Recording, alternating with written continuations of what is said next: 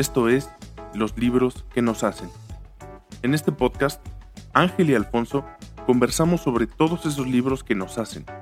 Nos hacen pensar, reflexionar, aprender, cuestionarnos, reír o incluso llorar. Finalmente, son esas lecturas a lo largo de nuestra vida una parte fundamental de quiénes somos y cómo somos. Así que vamos a conversar sobre los libros que nos hacen.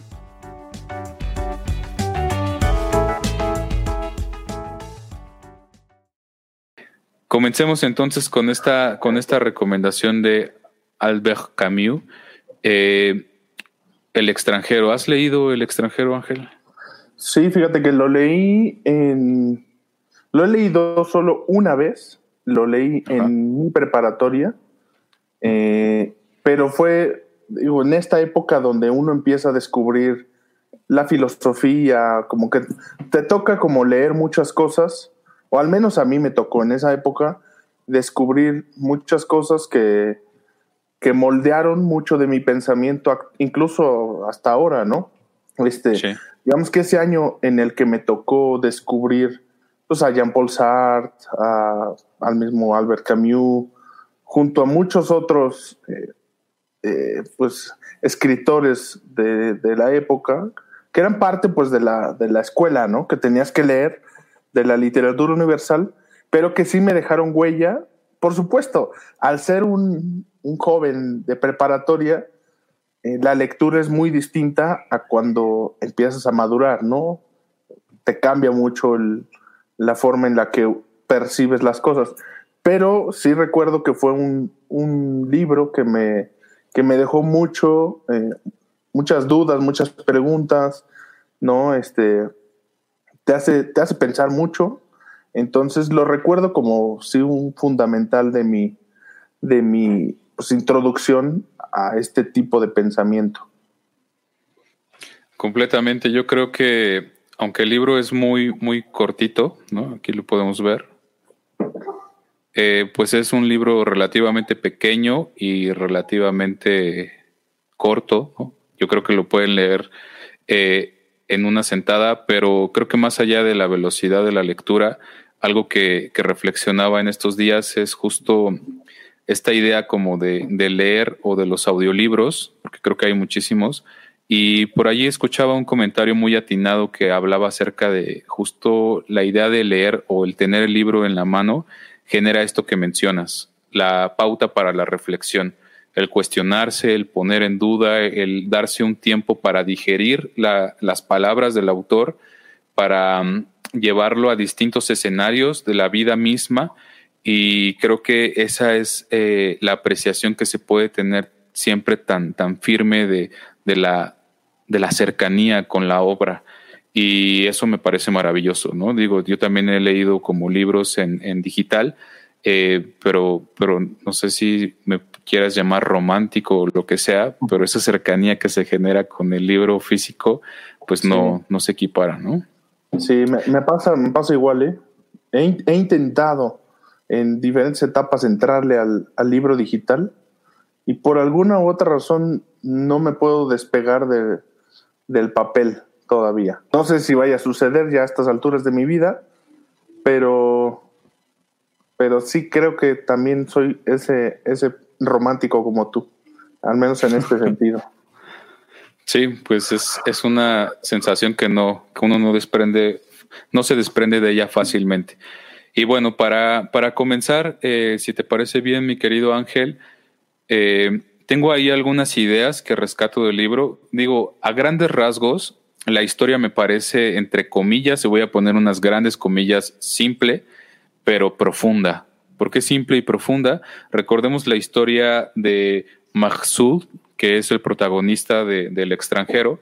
Eh, y justo nuestro protagonista, que, que se entera de la noticia de su madre, eh, comienza a experimentar este sinsentido de la vida, esta aproximación a la muerte, estas aventuras que va teniendo, eh, desde cómo pudo no haber llorado, que para muchos es eh, como imperdonable el hecho de que si muere alguien cercano a ti, no te puedas desprender fácilmente porque existe este modelo de anclaje emotivo, afectivo para con esos seres que están cercanos y la pérdida siempre nos genera un, un, sentimiento doloroso en cualquier parte de nuestro cuerpo, sensación que se materializa con el llanto, la tristeza o incluso el acto agridulce de la melancolía.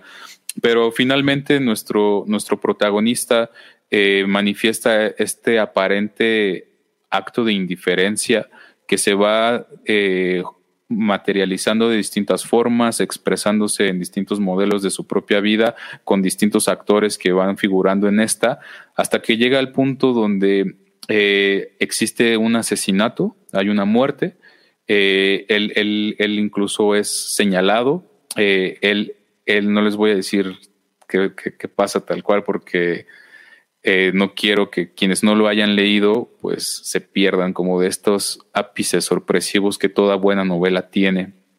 Y algo, algo muy importante dentro del texto es que pone sobre la mesa muchísimos temas de la vida cotidiana. Eh, incluso pues el tema de la familia, la felicidad, el, el sinsentido, las expectativas, eh, hablar acerca también como de, del juzgar, de, las, de lo que uno lo, que, lo que, uno busca en, en, sus actos pragmáticos. Entonces, eh, hay tanto, tanto por desglosar que quiero comenzar con, con un, cuatro puntos principales eh, dentro de este texto. Y el primero tiene que ver con la felicidad.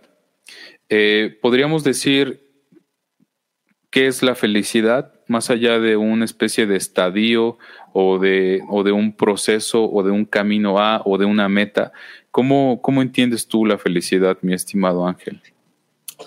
Mira, para mí lo más cercano a la felicidad tiene que ver con la ligereza, ¿no? Con la ligereza de, del espíritu, de, de, mi espíritu, ¿no? De sentirme sin estos pesos de la existencia que, bueno, tiene un poco que ver también con este libro que yo traigo para más adelante, que finalmente se vinculan un poco, pero tiene que ver con esta pues sentir que fluyes a través de la vida este, en un estado de no ir cargando pues cosas, de ir, ir disfrutando el, el, presente, el momento, no quedarte enganchado con cosas tal vez del pasado, disfrutar el entorno. Eso un poco, es, sería como lo más cercano a lo que yo defino como felicidad, ¿no? La ligereza del, del espíritu a no estar cargando, cargando con cosas, fluir con la vida, disfrutar las cosas que, que hago, ¿no? Sentirme amado, sentir eh, que puedo dar amor, es esas cosas. Sí, desde luego pienso que el tema de la ligereza nos empuja como a despreocuparnos de ciertas cosas, no tomarnos las, las situaciones de pronto personales eh, soltar, quizá como muy, muy bajo la filosofía oriental, ¿no? Me parece, me parece bella esa perspectiva de vida, interesante y compleja. Eh, también, pienso en esta famosa dicotomía que reside en dónde se encuentra la felicidad, ¿no? Lo mencionas en la sencillez, en la ligereza de la vida, eh, entonces, podríamos decir que la felicidad es algo que está fuera del individuo o que está dentro del individuo. En el caso de nuestro protagonista, él carga con su propia felicidad, depende de, los factores externos, depende de las situaciones. ¿En qué momento nos cargamos como de estas situaciones donde decimos, eh, claro, eh, soy infeliz por tu culpa o soy infeliz porque no logré lo que quería o me siento devastado por la culpa de esa persona que hizo que me sintiera mal? depende realmente de estos factores externos, tiene que ver cómo lo ligamos con esta ligereza de la vida que mencionas o está más bien anclada ante una situación que va más allá del individuo en sí mismo. Ah, mira, ya nos puso nuestro querido Enrique. A mí me gusta mucho eh, que no le teme al castigo y pareciera que es una persona sin sentimientos, pero más bien es una persona sin arrepentimiento. Es eh, eh, excelente, Enrique. Creo que tu comentario apunta mucho como a otros elementos que queremos tomar, que es el miedo. ¿A qué le tenemos miedo? ¿De dónde surge el miedo? Eh, ¿vale la pena hacer la precisión del miedo social o el miedo psicológico o, en realidad fungen como una esfera eh, simbiótica? Y hablar acerca de, esta noción de que parece que no tiene sentimientos es fundamental en todo el libro, en toda la obra, porque, porque alcanzamos a ver a un protagonista, a Mersul, que lo que desde una perspectiva tajante, juiciosa, convencional, occidental, es ¿qué le pasa? que esta, esta persona no tiene sentimientos? ¿Por qué no llora por la muerte de su madre? ¿Por qué no manifiesta una emoción? ¿Por qué no hace esto? ¿Por qué no se enoja? ¿Por qué no dice que es un acto injusto que le hagan esta... Ya casi aventaba un spoiler, ¿no? Pero ¿por qué no, por qué no se enoja? ¿No? Como, como diría el psicólogo social Pablo Fernández, ¿no? Eh, a los jóvenes. Pero bueno, ese es, ese es un tema. ¿Qué, ¿Qué opinas, mi estimado Ángel?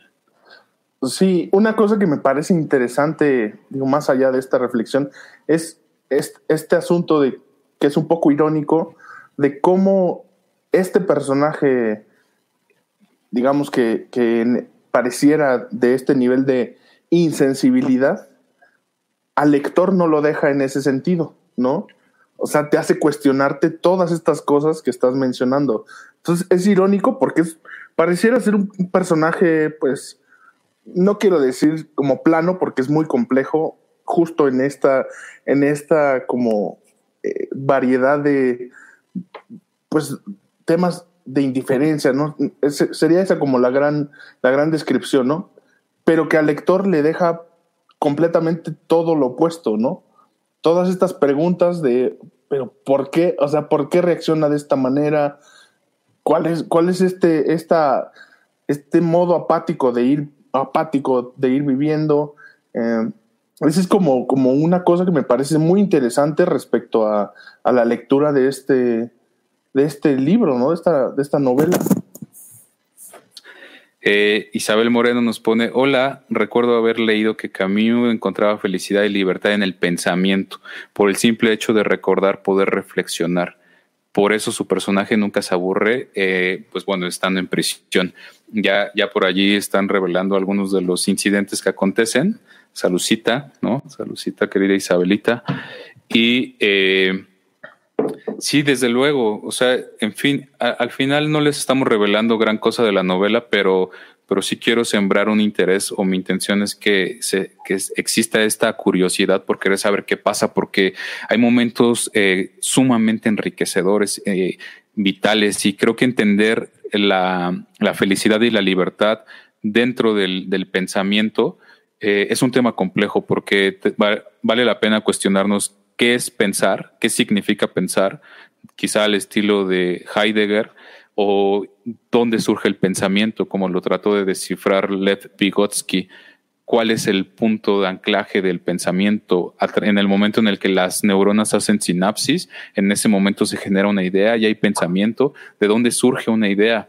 Cómo elaboramos, por qué pensamos lo que pensamos y le damos sentido y significado a lo que nos parece relevante y atractivo, dónde se encuentra ese sentido. Y eso tiene que ver un poquito con el tema de la felicidad, entendiéndola como de lo que es felicidad para ti es felicidad para mí, o vale la pena decir eh, compartimos un marco interpretativo cultural y por lo tanto los esquemas de felicidad se apuntan hacia un modelo convencional occidental que radica en el capitalismo, donde la felicidad más bien se enfoca en la acumulación y en la creación y superación a través de esquemas jerárquicos y entre más vas superando dichos sistemas, entonces eres más feliz.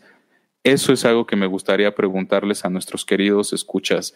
Eh, querido Enrique, querida Isabel, querido Omar, para ustedes, ¿qué es la felicidad? ¿Dónde ven la felicidad? ¿Qué los hace felices? o en qué situaciones se encuentran felices, porque esa podría ser una perspectiva interesante donde la felicidad tal vez no reside en uno mismo, sino como en un mar al cual uno decide adentrarse y se vuelve este estadio que mencionabas, y que si uno es pesado, entonces no disfruta de esa felicidad, porque cuando estoy, entre comillas, feliz, me cuestiono, eh, ¿por qué estoy feliz? ¿Merezco ser feliz?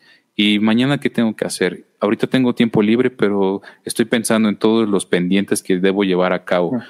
Y entonces realmente disfruto o al revés, ¿no? Me, también me pasa mucho pensar que cuando uno eh, tiene demasiados pendientes y dice, bueno, me voy a relajar tantito y hacerlo cualquier cosa como sentarse a leer o mirar el televisor o ver un video y está estresado por todo el trabajo que tiene que hacer y ni disfruta su tiempo de ocio y ni disfruta ni avanza, no, no, no produce. Entonces, punto número uno, para ustedes, ¿qué es la felicidad, queridos escuchas?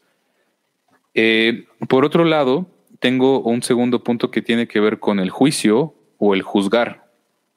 Eh, ¿Desde dónde juzgamos? ¿Desde dónde se, está juzgando a nuestro querido protagonista Merceau? Eh, ¿Bajo qué tipo de sistemas o esquemas se está, se está visualizando la presión social? bajo los fantasmas constituidos en la sociedad, bajo los fantasmas carentes de sentido, qué le da, qué le da sentido a nuestra vida y qué le hace pensar a uno que esto tiene sentido. Ya lo decía el mismo eh, eh, padre de, la semiótica Husserl, eh, que hablaba acerca de, por qué hacemos lo que hacemos y cuáles son el, cuál es el significado que le damos a, bueno, padre de la fenomenología, a, la vida cotidiana, a, los actos que nos encarnan en nuestra cotidianidad. ¿Qué le da sentido a ese tipo de situaciones? Ah, mira, ya estamos teniendo más este comentarios, querido Omar. Adelante, Ángel, si quieres, échatelo. Sí, dice Omar, mi perspectiva de felicidad ha cambiado a lo largo de los años. Lo que hoy me hace feliz, no sé si mañana lo hará, y por eso vivo feliz a diario. Esa, esa puede ser una interesante reflexión, ¿no? O sea, uno puede estar feliz todos los días. Creo que, vale la pena cuestionarlo. Y David, David eh, a mí me hace muy feliz tocar el piano en lugares públicos cuando a la gente le gusta, sonríen y se acercan conmigo a compartirme una historia. Pero no les mentiré, también me gusta cuando me dan buenas propinas. Sí, pues a quién le va a molestar eso.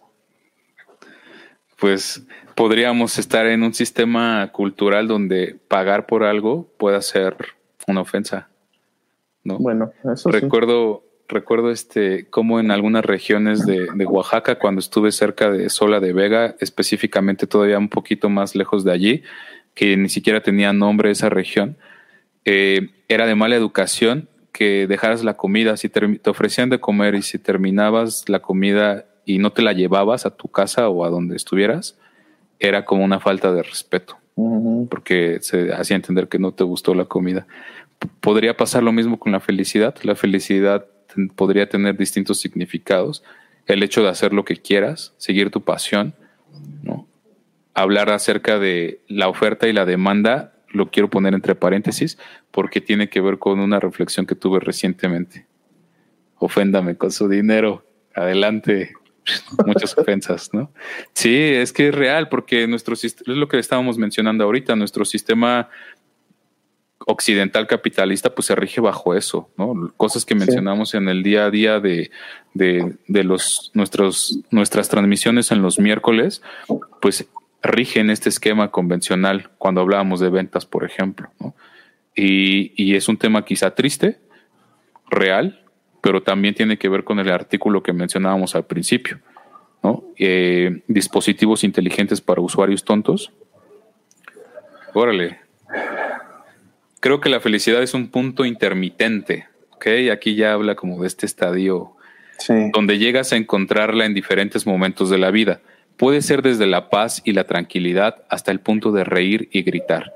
La diferencia depende del punto de vista de las personas, así como en el caso de la madre que se encontraba en el asilo, no era feliz, pero tenía momentos alegres, más que en su casa con él estamos hablando ya tal cual de lo que sucedía dentro de la novela, ¿no? Se refiere a la madre de, nuestro protagonista. Todo depende del punto de vista y momento de las personas. Esto, este, esta perspectiva de Enrique, gracias Enrique por compartirnos tu punto de vista, me parece que rescata la situacionalidad como un momento interesante y que es un reflejo quizá de, de cierta impermanencia donde eh, uno puede estar feliz en un, en un momento y en otro ya no. O lo que mencionaba Omar, donde la felicidad que yo pensaba hace unos años o hace 10 años, ahora tiene otro sentido, otro significado. porque ¿Qué cambió si yo soy la misma persona, entre comillas, o ya no soy la misma persona? Sí. Mira, y mira el siguiente comentario también cómo se contrapone y súper interesante, ¿no? Dice Eric, yo casi siempre considero que estoy feliz y no lo creerán, a veces quisiera estar triste. Qué, qué, qué este, interesante, ¿no? Sí, sí. La, yo creo la contraposición de, de, pensamiento, de forma de ver el mundo, de, de vivir incluso, ¿no? Este estado de felicidad. También, también sabes qué, creo que como, como lo pasa con el protagonista, hay cierta presión, cierto juicio como de, de que, digo, no, no creo que sea el caso de Eric, pero creo que hay muchas personas, eh, a mí me ha pasado, donde la expectativa es esa. La expectativa es que estés en cierto estadio de estar bien. Si lo reflexionamos un poco, quizá por eso siempre que nos preguntan, ¿cómo estás? Decimos, bien, gracias. ¿Y tú? Sí. ¿No? quizás son contadas las ocasiones que alguien nos contesta, mm, no, hoy no me siento bien, ¿no? Ando bajoneado, porque también depende de otros factores, ¿no? Pero eso puede ser también el reflejo y la presión social, ¿no? De lo que le da sentido, porque si uno está triste pareciera que no, que no le da sentido. ¿Quieres leer este, mi querido Ángel? Dice Omar, ya me la imaginé nalgueando con billetes de 500. Pues sí, va, sufriendo. Daineri del Ángel, hola, hola, gracias por estar acá. Hola Daineri, cuéntanos tú qué piensas, cuál es tu definición de felicidad, qué te hace feliz. Y pasando al segundo punto, allá, más allá de la presión social, digo, son temas muy, muy complejos, pero creo que de este librito tan pequeño se sacan tantas temáticas. Eh, quiero retomar la idea eh, de, de lo que de la expectativa. ¿no? Eh, aquel que está regularmente esperando o bajo la expectativa de que todo lo haga feliz o en busca de la felicidad, eh, a tomar determinadas emociones o hechos que se vuelven repetitivos una y otra vez porque pareciera que eso le da sentido a nuestra vida y entonces nos vemos enfrascados en un acto monótono y rutinario de repetir y repetir y de levantarse y de generar rituales y de lavarse los dientes y de bañarse y de ir a trabajar y de regresar a casa y descansar y luego al otro día repetir la rutina y de encontrar puntos de fuga donde decimos no quiero pensar nada del trabajo porque ahora me quiero relajar, cualquier cosa que eso signifique como irse a un centro comercial o ponerse a leer un libro o irse a la playa o escalar la montaña, como, como algunos aquí presentes de nuestros queridos escuchas. Eh, pero bueno, ¿a dónde va todo esto? ¿Qué le da sentido a tu, a tu vida, estimado Ángel? Esa pregunta va también para, para nuestros queridos escuchas. Más allá de ahora la felicidad, bueno, antes de retomar esta pregunta, la ponemos aquí, vamos a leer ahorita algunas definiciones, pero la siguiente pregunta que quiero dejarles, eh, queridos escuchas, es, ¿qué le da sentido a su vida? ¿Cuál es el sentido de su existir? Un poquito va, va por allí. Ok. Eh, eh, leemos los comentarios, ¿no? Adelante. vamos a ver. Isabel dice, en mi punto de vista, también la felicidad se encuentra en la responsabilidad de mis acciones pensamientos, cómo observo mis emociones. Por eso creo que la soledad y la tristeza también se disfrutan, cuando se comprenden en uno mismo y no lo que los demás han reflejado que es la felicidad, como tener una sonrisa enorme siempre en el rostro. Ok, yo pienso que, bueno, ¿qué opinas de este comentario, querido Ángel? Pues sí, sin duda creo que cuando conectas con tus emociones, eh, puedes llegar como a no sé, no, sé si disfrutar, seguramente en el momento eh, disfrutar, tal vez no lo hagas, pero después tras procesar este tipo de, de sensaciones, tras entender, tras conectar con ellas, cuando miras hacia atrás entiendes muchísimas cosas que sí te pueden establecer en un punto de, de sentirte tal vez hasta realizado en el momento en el que estás haciendo este ejercicio de, reflexión, ¿no? De decir, bueno, sí, pasé esta tristeza y es entonces cuando, cuando puedes decir que la disfrutaste o que la viviste, ¿no? Que no, que no cancelaste el sentir este tipo de cosas. Y sin duda creo que pues abona y son parte de esta felicidad que no implica estar sonriendo todo el tiempo, ¿no? Tiene que ver más con una plenitud del, de la persona.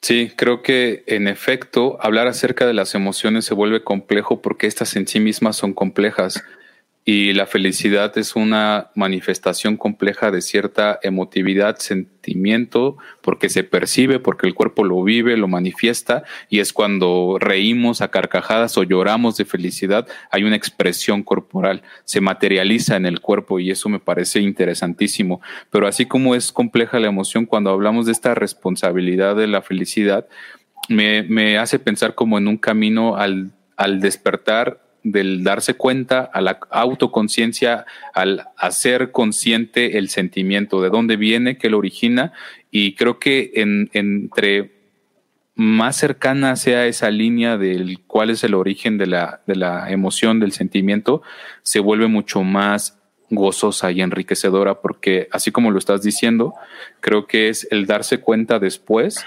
que de aquello que te generó felicidad, malestar, o de esas emociones agridulces como cuando uno recuerda con nostalgia la canción que ponen en eh, Universal Stereo, ¿no? No sé si todavía exista, pero decían que ya cuando escuches las canciones, tus canciones que escuchabas cuando, cuando eras joven en Universal Stereo ya era como un indicio de, del despertar de la nostalgia, ¿no?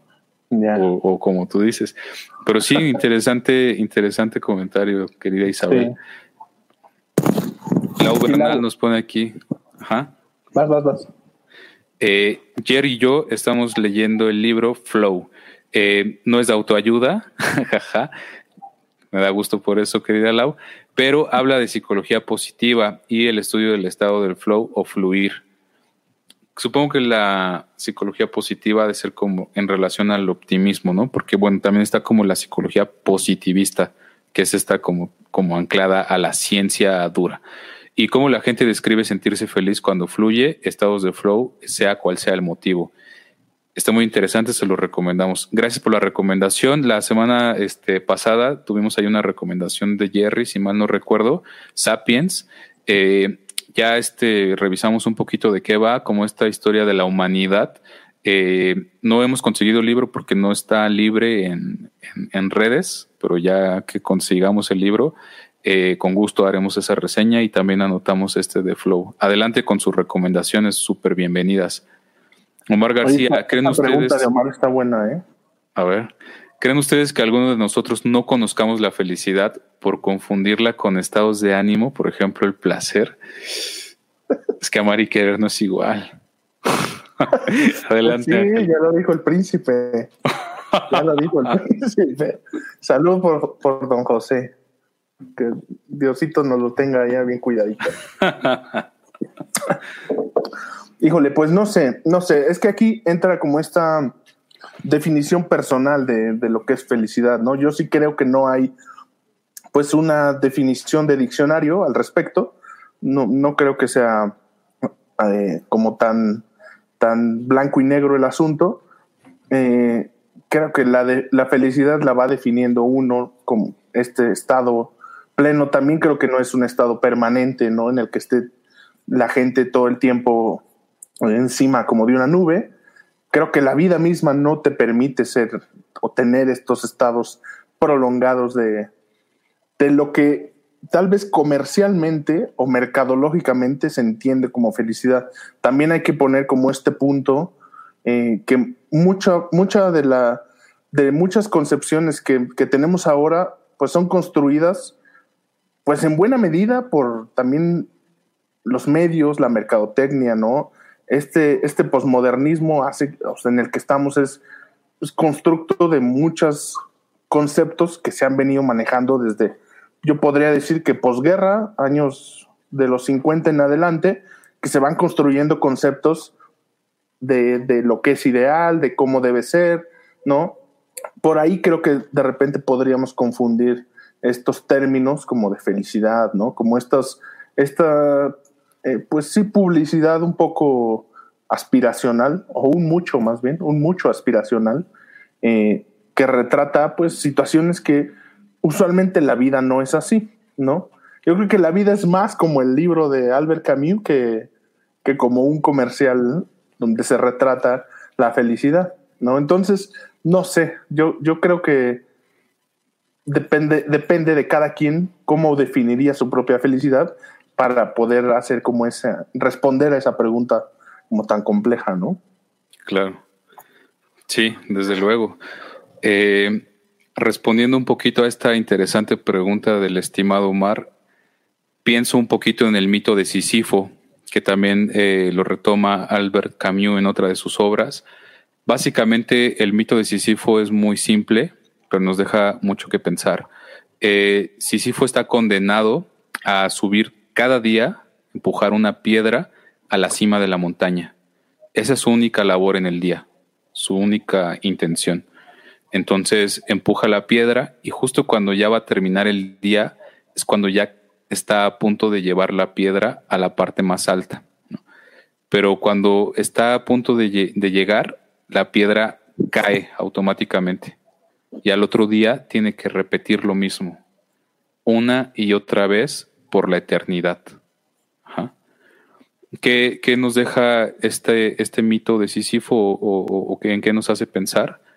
Uno, en el tema de la de, la, de la ilusión, de creer que lo que hacemos tiene un sentido. Y ahí pienso como la parte de la ilusión de que a veces creemos que lo que vivimos es felicidad, pero el hecho de que creamos que es felicidad no significa necesariamente que lo sea. ¿Por qué? Eh, es muy simple pensar en, un, en un ave que está en, en, una jaula y que no se da cuenta que, que, está en una jaula, entonces vuela dentro de la jaula y piensa que lo que hace es, eh, la hace ser libre, que se mueve con libertad. Pero en el momento en el que toma conciencia de que existe algo más allá de la jaula, entonces sus expectativas se resignifican, por lo tanto sus acciones, por lo tanto el sentido, por lo tanto lo que creía que era ya no es. La pregunta paradójica es, ¿en ese momento experimentó libertad? Lo mismo pasa con, con la felicidad. En ese momento uno experimenta felicidad, deja de ser, de ser real el sentimiento solo porque tal vez no fuera libertad. Aplica el subjetivismo de decir libertad es lo que para cada persona se le ocurra, sienta, experimente y entonces como lo vive es real o está tipificada y anclada bajo esquemas paradigmáticos que encaminan a decir, encausan a fomentar un paradigma que te dicta qué debe ser Felicidad. ¿Qué te debe hacer feliz? Medios hegemónicos, capitalista, tener una casa, tener un coche, tener familia, tener hijos. Como nos ponen aquí un comentario, felicidad para mí es el autoconocimiento, la autorrealización. ¿no? Gracias Alejandra. ¿Qué, ¿Qué es la felicidad entonces? Esa confusión con el estadio. Por ahí pusimos un ejemplo en alguna de las sesiones pasadas. Eh, sobre el estar enamorado y eh, que segrega dopamina, ¿no? Como lo que decía eh, Omar respecto al placer, y misma sustancia que se segrega al comer chocolate. Pero la situación no es la misma. Podríamos hablar de certezas que se saben sin siquiera poder explicarlas. Es decir, no te lo sé decir, pero lo sé, lo siento. Dicen que uno entre más conoce, más pierde su felicidad. Tiene sentido, es la paradoja del conocimiento. Entre más sé, más ignoro. Y tal vez entre más conozco, más infeliz soy. Pero tal vez sea momentáneo, esa infelicidad sea momentánea y nos lleve a un encauce de felicidad amplia. Omar, sería un buen ejercicio preguntarle a cada uno su definición de felicidad en una sola palabra. Adelante, Omar. Comienza. Es, un, es una excelente idea ¿Cómo definirías la felicidad en una sola palabra, así como el resto de nuestros queridos escuchas? ¿Cómo la definirían en una sola palabra? La satisfacción de mi estado de ánimo es mi felicidad. Siempre veo las cosas positivo. Por ejemplo, hace poco tuve una cirugía, sin embargo, no me deprimí, me motivé y todo salió bien. En estos momentos estoy en mi rehabilitación y sigo siendo feliz. La vida es tan hermosa que debemos aceptar positivo lo que nos dé. Creo que, creo que eso también lo asociaría con uno de los comentarios que nos ponía allí nuestra querida Isabel, eh, que tiene que ver con esta resignificación de que a veces vemos como la tristeza, eh, la depresión, como algo, como, como, sentimientos malos, ¿no? Dicotomizamos, ¿no? Felicidad bueno, tristeza malo, y nos encamina a la depresión. Como decir, ¿por qué estás así? No, ánimo, o no, no llores, ándale, levántate, ¿no? Pero finalmente esa resignificación pues nos lleva a entender o abrazar el sentimiento y hacerlo parte de. Creo que ahí hay una complejidad interesante de la manifestación del propio ser humano. Aquí nos pone la ubernal, cómo nos sentimos depende de cómo la mente filtra e interpreta las experiencias cotidianas. ¿Y es realmente de la mente o qué papel tiene la presión social, la cultura? Es, esa es una excelente observación, querida Lau. Eh, y claro, porque también esa, esa forma en que uno resignifica, creo que es lo que le da la apertura a que no todos pensemos de la misma manera, pero al mismo tiempo hay un ejercicio de presión social como lo, lo vivía nuestro propio protagonista en la búsqueda de su propio sentido de vida. ¿Qué pasa cuando se pierde el sentido de vida? Llega la muerte, estás muerto en vida, todo lo que haces carece de pasión, de intención, te vuelves una máquina. Pero bueno, Mira, Isabel nos dice, les comparto un video de un mismo francés llamado Marcel Marceau, donde muestra la infelicidad y la desesperación solo de mostrar siempre estar feliz, porque así se ha enseñado por mucho tiempo sin cuestionamientos, perdiendo libertad de expresión y de no permitirnos ser nuestro propio testigo de lo que realmente sentimos. The Mask Maker. Gracias Isabel por la recomendación, lo vamos a, a ver, yo no lo he visto, no lo conozco. Bueno, sí conozco al Mimo, no conozco este video específicamente, entonces lo, lo revisamos y seguimos platicando en próximas emisiones, ¿no? Sí, Aquí Omar dice que, que cede su lugar a las señoritas de Estados Unidos. ¿Qué pasó, Omar? No, no te eches para atrás. Como vamos a cambiar el mundo. Adelante. Ándale, anímate, Omar. Y también todos aquí están invitados a, definir la felicidad en una sola palabra o incluso darnos su perspectiva. ¿Es esto posible? ¿Podemos hacerlo? Eh, pero bueno, otro tema interesante que, quiero rescatar de este texto de, Albert Camus eh, tiene que ver justo con eh, ya mencionamos como aquello, aquellos actos repetitivos, la monotonía, eh, la presión o el señalamiento de la colectividad, de las masas, eso está bien, eso está mal, eso es correcto, eso es incorrecto. Eh, ¿Cómo entendemos la felicidad? ¿Cuáles son los, los medios o presiones o influencias o modelos paradigmáticos que nos dictan en dónde está la felicidad? Omar ya nos puso aquí familia, entonces... ¿Dónde encontramos la felicidad? Eso, eso está anclado al sentido de vida. ¿Qué le da sentido a mi vida? ¿Mi familia? ¿Qué pasa cuando la persona se vive en soledad? A veces pensamos que esta soledad es como algo negativo que nos lleva a la depresión. Incluso los estudios descriptivos sobre las personas que viven solas eh, versus las personas que viven en pareja hacen una correlación de datos completamente arbitraria e indican que las personas que viven en pareja viven más años que aquellos que viven solos. ¿Será realmente por ese sentido de soledad o por la intención que hay detrás, el sentido que le damos? Quiero preguntarte a ti, mi estimado Ángel, eh, ¿qué le da sentido a tu existencia? Mira, le da sentido este poder hacer las cosas o, o sea, las cosas que me gustan hacer, disfrutar de estos momentos que implican eh, sí estar, por ejemplo, con mi hija, eh, tener un trabajo que me gusta, que disfruto, poder tener un poco más de control de mi tiempo, si es que, si es que eso existe en este, en este sendero capitalista, o al menos tal vez me ah, vendo, la idea. Si es que existe el tiempo. Bueno, sí, ahí ya entraríamos en, temas más de física, ¿no?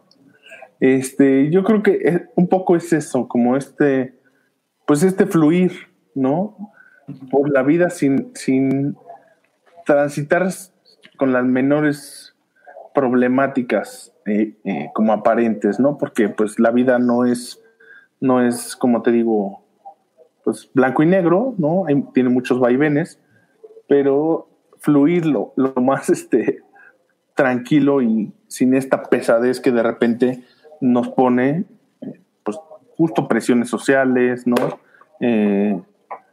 Yo, yo creo que sí he sentido que al liberarte mucho de las presiones sociales que te construyen, al menos yo siento que vivo mucho más, más tranquilo, más feliz, que fluyo más, ¿no? Y que pues le da como mayor sentido a todo lo que hago. Muy bien, muy bien. Quiero preguntarles a nuestros queridos escuchas, quienes ya amablemente han estado participando, Enrique, Isabel, Omar, eh, Alejandra, Eric, eh, Lau, ¿qué, ¿qué, le da sentido a su existencia? Eh, en una palabra, felicidad para mí es aprender. Quizá muy, muy asociado con este tema de, de seguir en sintonía con la vida, flow. Ahorita que Lau mencionaba como la parte del flow, si mal no estoy, ya me corregirá nuestra querida Lau. entiendo que se asocia mucho ese, ese concepto con el estar presente en el aquí y en el ahora, y sea lo que sea que hagas, eh, mantenerte como en esa situación, destinar tu energía, intención y calidad a ese momento en particular. Es decir, si, si yo estoy trabajando y digo, híjole, ya faltan 15 minutos para que acabe mi hora laboral, eh, eh, en vez de estar pensando como en salirme de esa situación, disfrutar el trabajo. Sea como sea, eso sería como estar inmerso en el flow quizá una asociación también de la, del mismo significado de meditación. Eh, muy bien, interesante. Ahora, ¿qué les da sentido a su existencia? ¿Eso mismo? ¿Aquello que les da felicidad o donde encuentran la felicidad o donde radica la felicidad es lo que les da sentido a su, a su existencia? Eh, y bueno, también existe el sinsentido, ¿no? Esta, este mito de Sísifo o la idea del de, que empuja la piedra a la cima de la montaña y se tarda todo un día y al otro día se cae, eh, tiene alguna intención, lleva algún aprendizaje, está repitiendo algo durante mucho tiempo, durante muchos años, te, te deja algo, sientes que desperdicias tu vida, que tiraste tus mejores años, cualquier cosa que eso signifique por la basura. Eh, o más bien se puede rescatar algo de allí, se puede obtener un aprendizaje de eso, ¿no? Como, como la palabra de nuestra querida Isabel, aprender. Podemos aprender de todo. ¿Hay algo de lo que no se puede aprender? ¿Qué piensas, mi querido Ángel?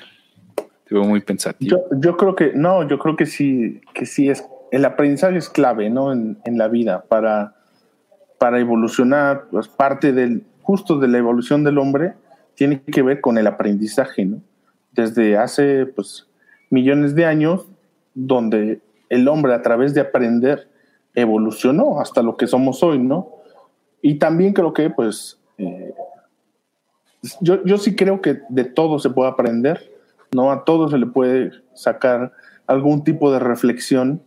Eh, ya está en uno si quiere llegar a ello o no, ¿no? No, no es a huevo tampoco, ¿no? Puedes dejar que las cosas vayan sucediendo o puedes tratar de explicarte o al menos cuestionar por qué sucede, cómo sucede, se puede, puedo hacerlo de otra manera, puedo reaccionar, entender. Yo, yo creo que por ahí va un poco en, en, mi, en, mi, en mi opinión esta, esta, esta parte del aprendizaje, ¿no? Sí, completamente. Creo que o sea, no, me gusta mucho usar esta frase, pero pues a veces digo, es, es, neta, es real. El maestro no llega hasta que el alumno esté listo. O sea, finalmente la enseñanza puede estar frente a nosotros, así como actos de felicidad, pero si uno no está listo para verla, la voy a cambiar por esta mejor de Eduardo Galeano. Para ver los mundos del mundo, cambia tus ojos. Asumiendo que a veces existen tantas maravillas o, tantas, tantos escenarios, pero luego se figuran frente a nosotros y sin embargo no los vemos porque no tenemos la sensibilidad, la pericia, la, la calidad intelectual o emotiva o reflexiva o incluso empírica, porque no lo hemos vivido y no nos parece significativo. Entonces quizá por allí vaya, vaya un punto interesante, ¿no? Claro. Eh, ¿Qué nos pone aquí nuestro querido Godofredo? Godofredo. El hombre en busca de sentido de Viktor Frankl relata cómo sobrevivió un campo de concentración nazi. La felicidad puede ser simplemente estar vivo. Es una obra muy, muy mencionada. Seguro algunos de nuestros queridos escuchas ya la leyeron. Entonces, eh, díganos qué opinan. Eh, creo que, que el hombre en busca del sentido habla, por ejemplo, de esta resignificación que, que, hacía, que hacía el protagonista en los campos de concentración y de cómo, a pesar de todo lo que vivió, eh, su sentido de felicidad no moría. Y me parece interesante y reflexivo, sin caer en la idea quizá convencional de que la felicidad la construyes de manera voluntaria. O sea, simplemente decir quiero ser feliz y ya en automático me pongo feliz, porque en efecto es algo mucho más complejo. Ya que nos puso el lado que le encantó, me dejaron leerlo en la preparatoria y me encantó. Es, un libro interesante. ¿Tú, ¿Tú lo has checado, Ángel? No, no, no lo he leído, no lo he leído. Se da mucho en, psicología, en desarrollo humano, etcétera, pero está interesante. Yo no lo he leído completamente, sé de algunos fragmentos, porque tampoco lo conocí hasta desarrollo humano, pero, pero sé que tiene algunas. Sí, pero es, muy mencionado, eso sí, eso sí, conozco como la relevancia que tiene, eh, pues en este círculo. Pues, no sé, no sé qué, este, qué opiniones tenga, pero sí sé que es muy relevante, ¿no? Y el autor también. ¿No? Habrá que darle una relectura. Porque justo esto que mencionabas al principio, leí a Albert Camus dentro de mis épocas de preparatoria y creo que releerlo ahora, pues con todo lo que uno ha vivido, ha cambiado, lo que uno creía que era lo magnánimo, representativo del conocimiento y como transformador social, eh, entra al caos de la realidad social y se da cuenta que las cosas son completamente diferentes y pues hace, lo hace a uno pensar, lo hace a uno reflexionar, ¿no? Eh, y bueno, tengo una pregunta técnica que técnicamente se, se podría decir así. Eh, ah, bueno, aquí tenemos otro. Uno más de, de, Isabel antes de que pases a esta pregunta. La logoterapia de Víctor Frankl es encontrar sentido a la vida, sobre todo en las adversidades. Tiene otro libro muy interesante que se llama El hombre doliente una imagen global del hombre con fundamentos antropológicos. Ah, también nos puso ahí. Y Laura dice sí. Y Víctor Frankl a partir de ahí desarrolló, desarrolló la logoterapia. Recuerdo bien que algo que causaba sentido para Frankl era también la libertad de pensamiento. Nadie puede privarte de pensar lo que quieras. Eh, eso es interesante porque, es decir, privarte de la libertad. ¿no? y debatible. Sí, pues, también. Creo yo, creo yo que también, en un sentido estricto, sí, todo se puede debatir. Y creo que, creo que si te privan de tu libertad, te, obligan a hacer algo que quieres hacer, a decir cosas que no quieres decir, eh, incluso a, a, comer cosas que no quieres comer o lo que sea, quizá donde bajo la perspectiva que nos están planteando nuestras queridas escuchas, es que desde un sentido de pensamiento no puede haber privación de libertad, pero ¿qué pasa cuando no nos damos cuenta que estamos siendo privados de nuestra libertad y vivimos bajo un, una falsa ilusión de libre elección? diciendo, eh, pues hoy me voy a poner una camisa roja en vez de una camisa azul porque soy libre, ¿no? Sé que es mucho más complejo que eso, pero mi punto de vista va más bien anclado a los sistemas hegemónicos y la presión social que, influyen dentro de nuestra toma de decisión cotidiana. Sí, sí, yo también pienso por ahí. Omar dice, pero recuerdo de este pensamiento que no vale vivir la vida sin pasiones, hablando de estas como lo que te da placer. Y Godofredo nos termina de comentar, en un campo de concentración lo que te mantiene vivo es tu libertad de pensamiento o su libertad de pensamiento. Su libertad de pensamiento. Sí, justo también lo, que mencionaban nuestras escuchas. Eh, en efecto, yo pienso que, que hablar acerca de la libertad de pensamiento es crucial porque creo que también es algo donde encontramos sentido, retomando esta reflexión de Albert Camus, eh, aquello que le da sentido a nuestra, a nuestra existencia, a nuestra vida, pues es lo que nos mantiene con vida en un sistema caótico o incluso en las decisiones que tomamos constantemente. Hay, hay un momento en el que de repente pareciera que vamos, llevamos cierto ritmo en la vida y como si algo se detuviera, como si se parara el mundo. Y voy a retomar el comentario de Omar, que decía, eh, hablaba sobre las pasiones. Entonces, la vida sin pasiones, eh, pues bueno, a, diferencia de lo que te da placer, me recuerda lo que le decía don Juan a Carlos Castaneda.